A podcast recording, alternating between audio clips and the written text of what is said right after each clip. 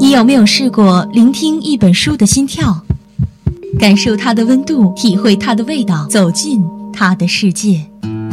相思湖广播电台每周一下午十八点二十五，爱读书，闭上眼睛，与文字一起呼吸。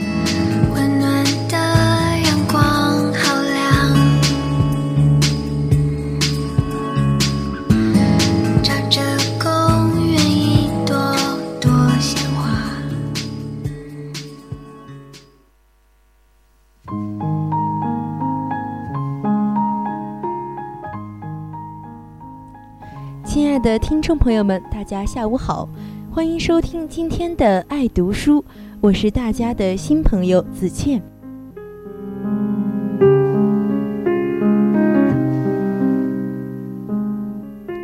生命短促，没有时间可以再浪费了，一切随心自由才是应该努力去追求的。别人如何想我？便是那么的无足轻重了。我真愿意慢慢化作一个实实在在的乡下人，化作泥土，化作大地，因为生命的层层面貌，只有这个最贴近我心了。在这儿，“有意”这个字都是做作而多余的，因为没有人会想到这一套。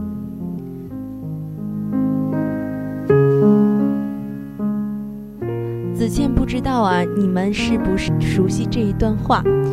或许只有经历过人生坎坷，才会懂得作者内心的世界吧。今天呢，子倩和大家一起走进作者三毛和他的撒哈拉故事。说到三毛，不得不提的就是他充满传奇色彩的一生。三毛，台湾著名作家。一九四三年三月二十六日出生于重庆，浙江省定海县人，本名为陈茂平。一九四六年改名为陈平，笔名三毛。一九六四年进入文化大学哲学系，毕业后曾留学欧洲。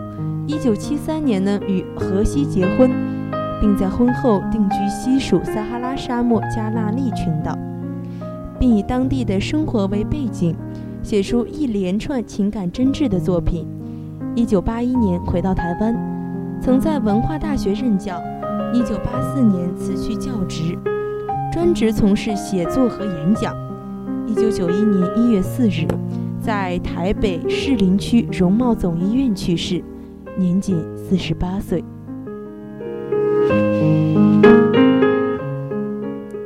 三毛他生前足迹遍及世界各地。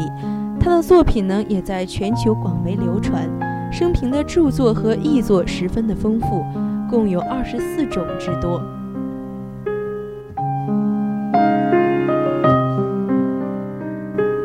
嗯，子倩想啊，很多朋友应该都想了解一下三毛的作品，在这里呢，子倩就给大家分享一下三毛的作品，情感真实，没有太多的粉饰。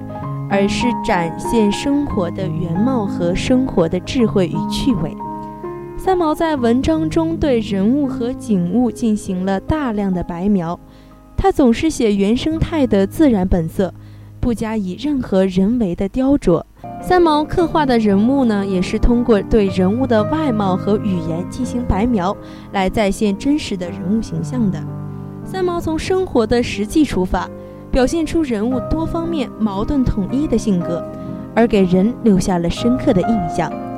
三毛的作品具有浓郁的抒情色彩，无论是小说还是散文，他的文字里总是流露着女性的柔美和细腻。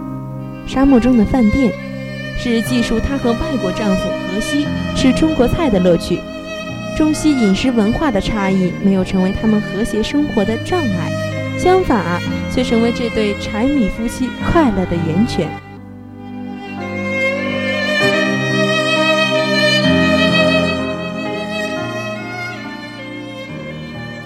提到沙漠，有一本书不得不说啊，《撒哈拉的故事》。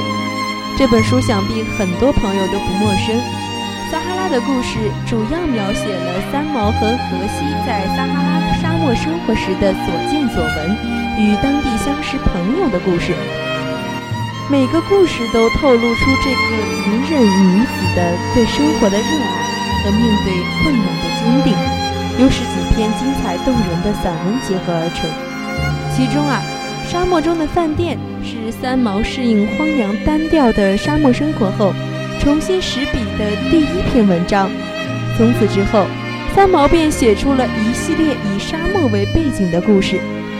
三毛用自己的心去适应、关怀这篇文章。从此之后，三毛便写了一系列以沙漠为背景的故事。三毛用自己的心去适应、关怀这片大沙漠。在他的笔下，那些撒哈拉沙漠的人和物变得丰富多彩。三毛以一个流浪者的口吻，轻松地讲述着他在撒哈拉沙漠零散的生活细节和生活经历。沙漠的新奇，生活的乐趣，千疮百孔的大帐篷，还有铁皮做的小屋、单峰骆驼和成群的山羊。书中无论是荷西把粉丝当作雨来吃，还是他们简单的不能再简单的婚礼，去海边打鱼。白手起家建立他们沙漠上最美丽的房子，都渗透着彼此间浓浓的温馨和爱意。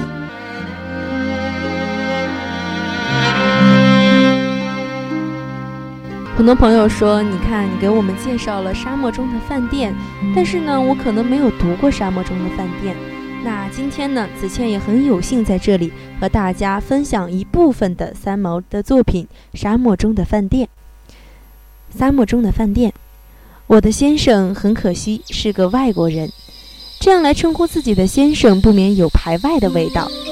但是因为语文和风俗在各国之间却有大不相同之处，我们的婚姻生活也实在有许多无法共通的地方。当初决定下嫁给荷西时，我明白地告诉他，我们不但国籍不同，个性也不相同，将来婚后可能会吵架，甚至打架。他回答我：“我知道你性情不好，心地却是很好的。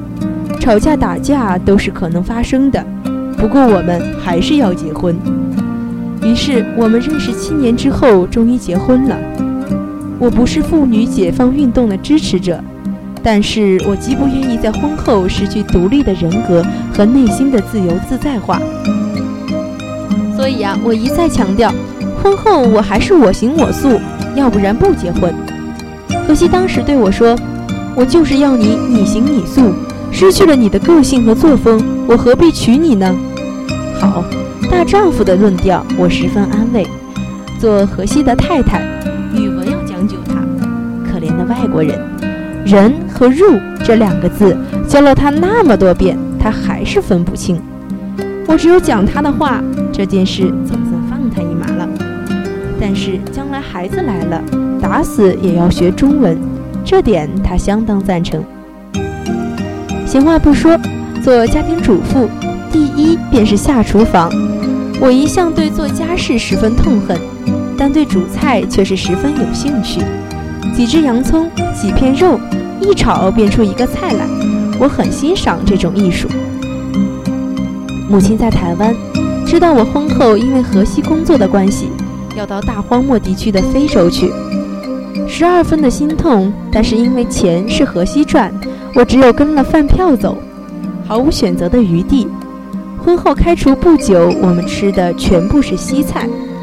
后来家中航空包裹飞来接济，我收到了大批的粉丝、紫菜、冬菇、生力面、猪肉干等珍贵食品，我乐得爱不释手。加上欧洲女友寄来罐头酱油。我的家庭中国饭店马上开张，可惜食客只有一个不付钱的。后来上门要吃的的朋友可是排长龙啊。其实母亲寄来的东西，要开中国饭店实在是不够。好在荷西没有去过台湾，他看着我这个大厨神气活现，对我也升起信心来了。第一道菜是粉丝煮鸡汤，荷西下班回家总是大叫。快开饭啊！要饿死了！白白被他爱了这么多年，回来只知道叫开饭。对太太就是正眼也不瞧一下。我这黄脸婆心啊。话说第一道菜是粉丝煮鸡汤，他喝了一口问我：“咦，什么东西？中国细面吗？”你岳母万里迢迢替你寄来细面来？不是的，是什么嘛？再给我一点，很好吃。我用筷子挑起一根粉丝，这个啊叫做雨雨。他一呆，我说过，我是婚姻自由自在话，说话自然心血来潮，随我高兴。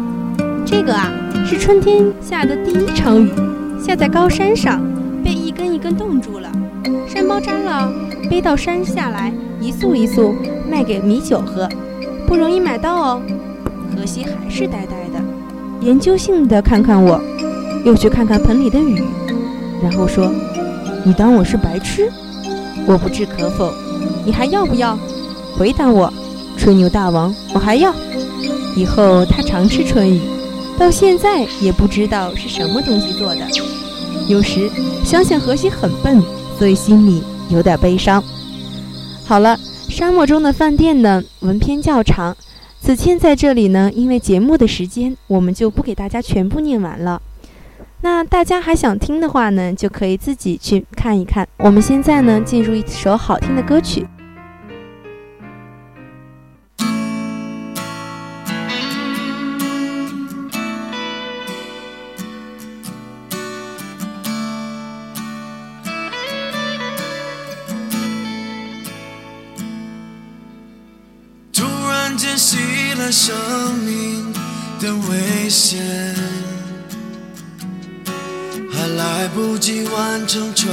天的心愿，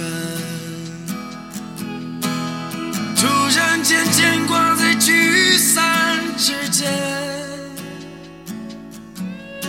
只有爱的乐章告慰着思念。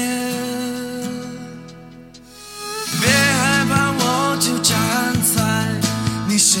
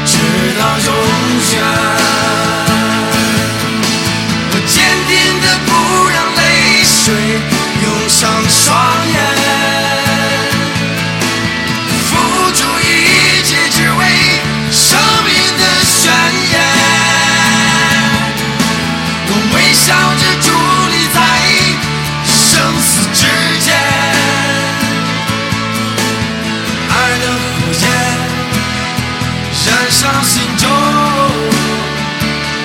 直到永远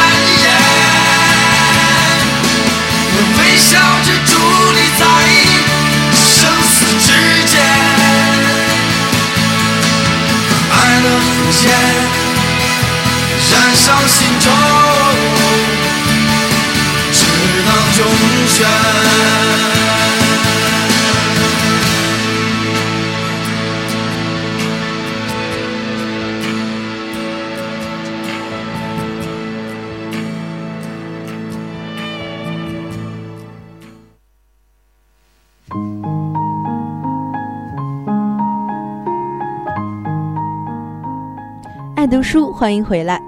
巴金曾说过，艺术的最高境界是无技巧的。读三毛的《沙漠中的饭店》，就好似品茗一杯淡淡的清茶。读者无被老实憨厚、慷慨好义的荷西，泼辣顽皮、多愁善感的三毛所感动，无不对那富有浪漫情趣的神仙眷侣一般的生活心向往之。那娓娓动人的叙述，幽默风趣。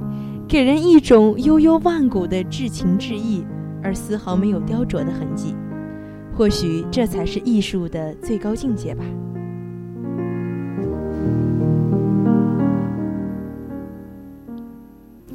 三毛，这位走遍千山万水的女子，一生经历的是一条曲曲折折、充满神奇色彩的路。